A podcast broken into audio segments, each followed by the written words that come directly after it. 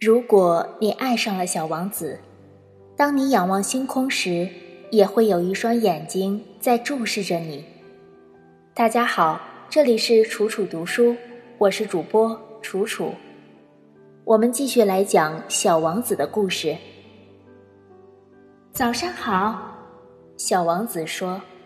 早上好，铁路扳道工说。你在这里做什么呀？小王子问道：“我在以一千人为一批来分流旅客。”扳道工说：“我发送运送旅客的列车，一会儿发往右边，一会儿发往左边。”这时，一列灯光明亮的特快列车轰隆隆地呼啸而过，震得扳道工的小屋直晃。他们好匆忙啊！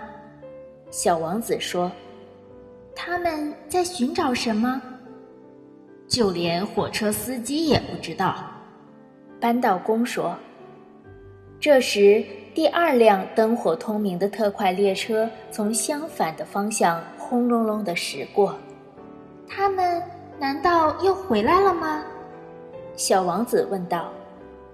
哦，他们不是同一辆车。扳道工说。这是一列对开的火车。对他们原来的地方不满意吗？小王子问道。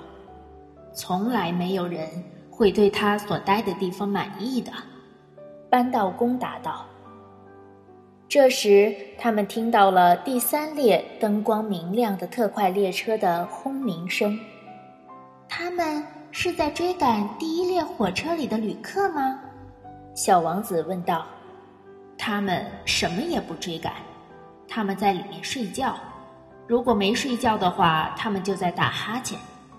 只有孩子们把鼻子贴在窗玻璃上往外看。”扳道工说道：“只有孩子们知道自己在寻找什么。”小王子说：“他们把时间耗费在一个碎布娃娃上。”这样，它对他们来说就变得非常重要。如果有人从他们身旁把娃娃拿走，他们就会哭。他们运气真好，扳道工说道。早上好，小王子说。早上好，小商贩答道。